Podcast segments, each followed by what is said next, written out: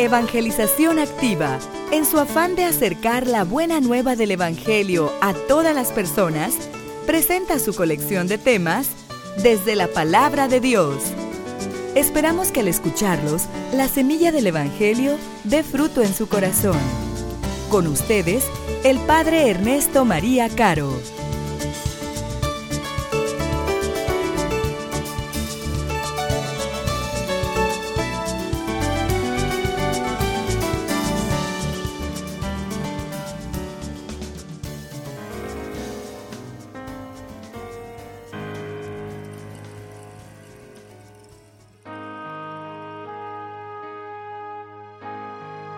En aquel tiempo se dirigía Jesús a una población llamada Naín, acompañado de sus discípulos y de mucha gente.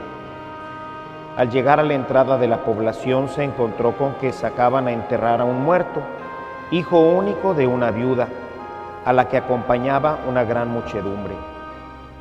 Cuando el Señor la vio, se compadeció de ella y le dijo, no llores. Acercándose al ataúd, lo tocó y los que lo llevaban se detuvieron. Entonces dijo Jesús, joven, yo te lo mando, levántate. Inmediatamente el que había muerto se levantó y comenzó a hablar. Jesús se lo entregó a su madre. Al ver esto, todos se llenaron de temor y comenzaron a glorificar a Dios diciendo, un gran profeta ha surgido entre nosotros. Dios ha visitado a su pueblo. La noticia de este hecho se divulgó por toda Judea y por las regiones circunvecinas.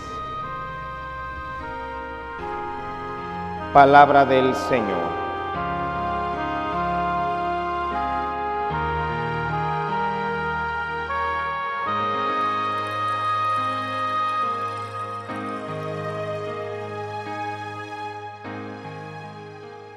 Con este domingo, el domingo décimo, retomamos nuestra reflexión cotidiana, dominical, que nos va a ir llevando a lo largo de este periodo por el Evangelio de San Lucas.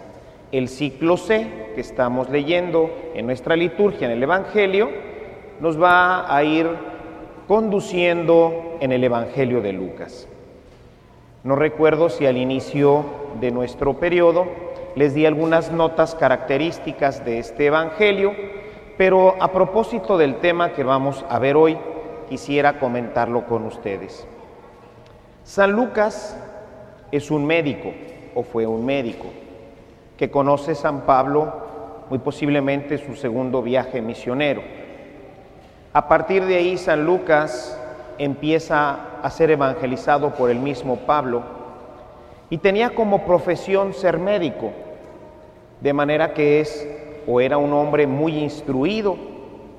Esto le permitió después escribir un maravilloso evangelio, un evangelio que él va a recibir primeramente de la evangelización de San Pablo, pero que después va a realizar toda una investigación, como lo escribe en su segundo libro, libro de los Hechos de los Apóstoles, en donde dice que él ha revisado minuciosamente, él ha revisado minuciosamente pues todo lo que se ha dicho para que podamos nosotros tener la seguridad de que lo que estamos leyendo pues es conforme a la verdad. Así que tenemos una obra maestra de San Lucas. San Lucas, por ser griego, tiene la experiencia de los pueblos paganos en donde los dioses son dioses muy sanguinarios, son dioses muy duros, y se encontró a través de la predicación de Pablo con el Dios de la misericordia, con el Dios bueno. Y entonces eso lo impactó grandemente y por eso en su Evangelio vamos a encontrar los principales pasajes referidos a la misericordia de Dios vamos a encontrar ahí, por ejemplo, pues que es quizás el, uno de los más bellos, el pasaje que no es propiamente del Hijo pródigo, sino del Padre de la Misericordia. Vamos a encontrar un evangelio lleno de pasajes donde Dios se muestra misericordioso. Y este es el caso de nuestro Evangelio hoy. Jesús se encuentra a una viuda que ha perdido a su único hijo. Y Jesús, dice la Escritura, se le conmueven las entrañas, se llena de compasión. Compasión es padecer con, sentir con la otra persona. Y este Evangelio hoy nos viene muy bien en nuestra sociedad, porque sobre todo en estos últimos tiempos en donde nos vamos acostumbrando a la violencia, en donde nos vamos acostumbrando a la pobreza, en donde nos vamos acostumbrando prácticamente a todo, vamos quizás como un factor de defensa de nuestro corazón, nos vamos haciendo personas de corazón duro. Podemos pasar y ver personas pidiendo limosna y no sentir absolutamente nada. Ir a un hospital y no sentir absolutamente nada. Ver en los periódicos a toda esta gente que han estado matando y toda la gente que mata y no sentir absolutamente nada.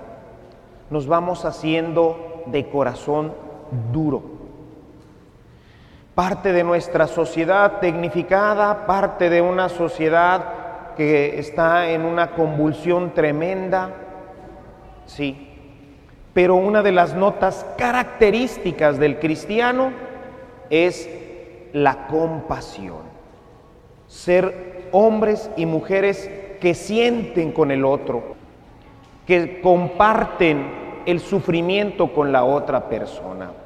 Y Jesús hoy nos lo muestra y nos invita a que esta sea una de las notas características de nuestra vida, la compasión. Y la compasión, si se queda solamente en la compasión, sería un sentimiento, la compasión, pues bueno, pues, pues pobrecitos, ya habríamos dado un gran paso con esto, ¿eh? Pero no es suficiente. La compasión me tiene que llevar a la misericordia. La misericordia no solamente es sentir con el otro, sino buscar la forma de ayudarlo. Nuestro Dios es un Dios compasivo y misericordioso. Si tuviéramos nada más un Dios compasivo estaríamos amolados, porque entonces Dios diría, pues pobrecitos de mis hijos, están en pecado, pero pues hay que se amuelen. No, es un Dios compasivo y misericordioso. Y Jesús se compadece de esta mujer y obra con misericordia con ella. Y esto es lo que nosotros debemos de hacer. Vamos a leer un texto también de Lucas, Lucas 6:36. nos dice el Señor. Sean ustedes compasivos, como también su Padre es compasivo. Y entonces viene la misericordia. No juzguen a otros y Dios nos los juzgará a ustedes.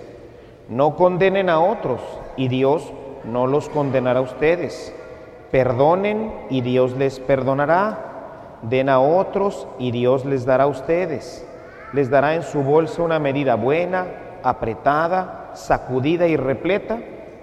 Con la misma medida con la que ustedes den a otros, Dios les devolverá a ustedes.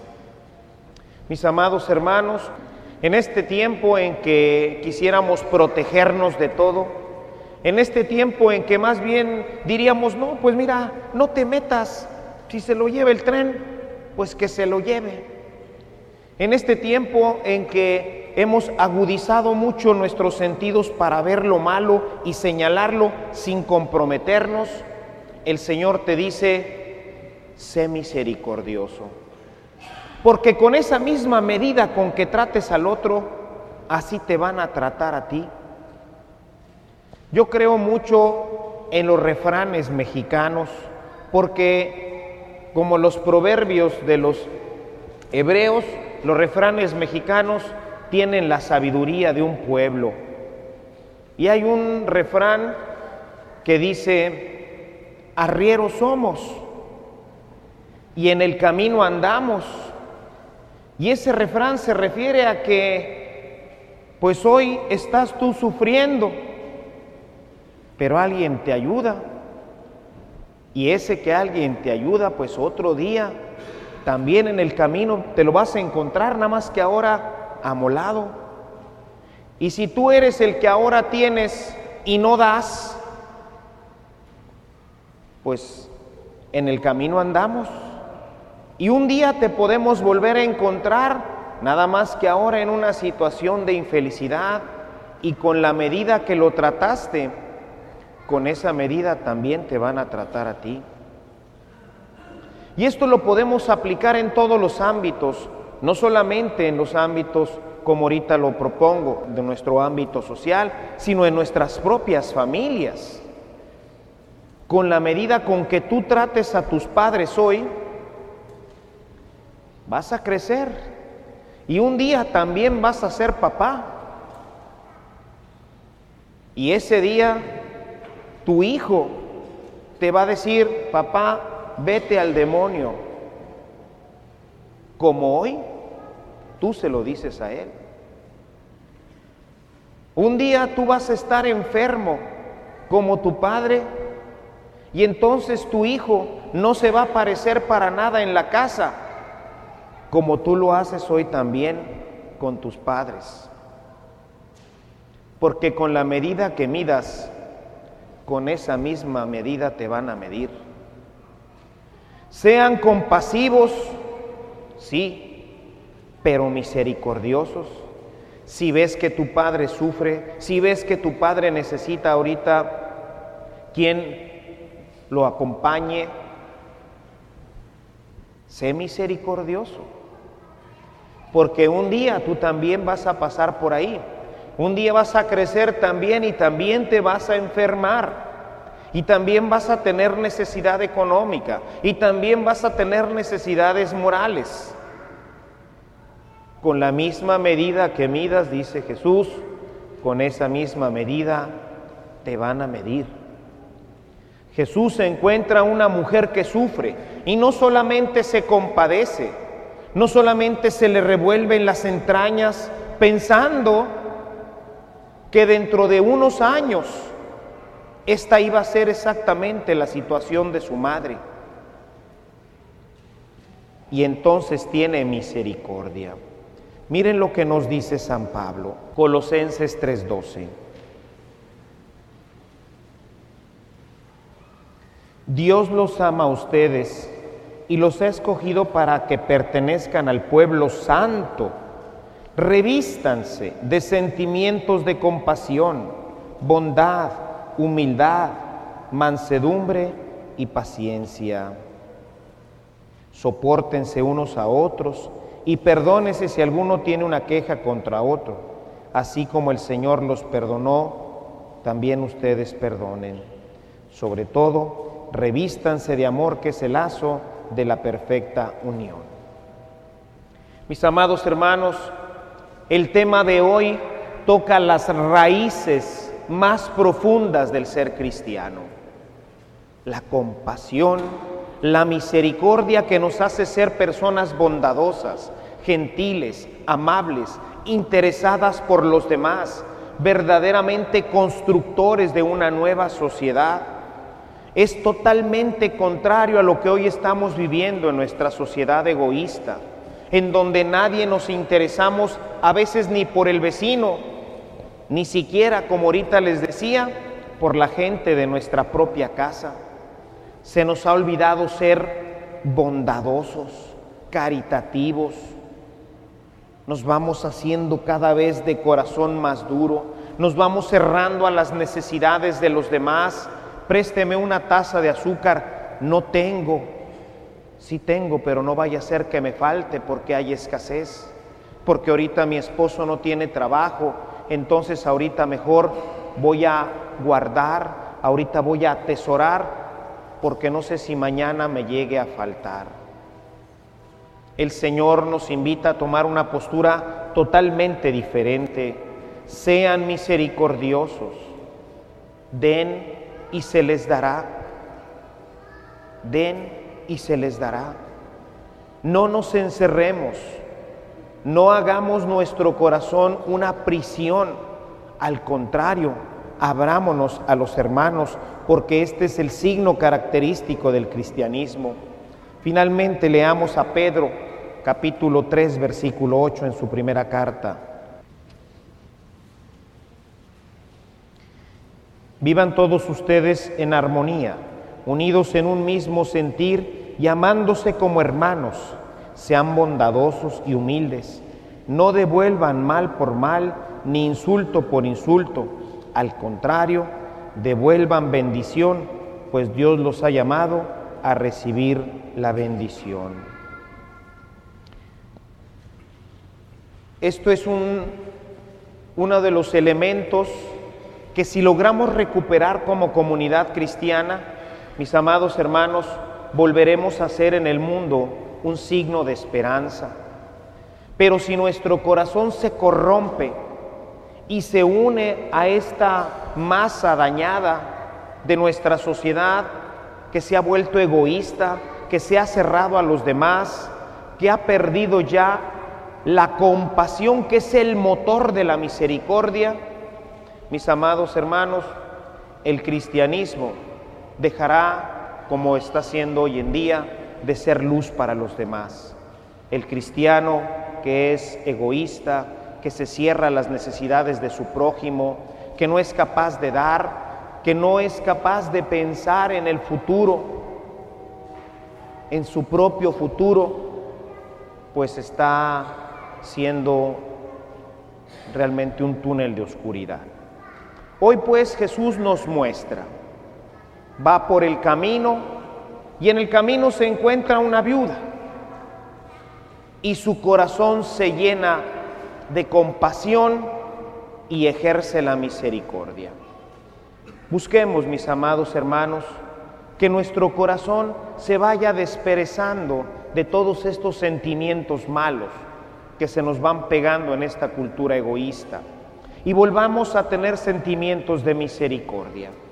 Recordemos a Jesús, manso y humilde de corazón, a este buen Dios que se compadeció por nosotros, a este Dios que aun siendo nosotros malos, quiso venir con nosotros, a este Dios que a pesar de que nosotros lo crucificamos en una cruz, como quiera sigue siendo bueno con todos nosotros. Busquemos pues, mis amados hermanos, que la vida se convierta en una expresión clara de amor y de misericordia para los demás, sobre todo pensando en los más necesitados. Alabado sea Jesús.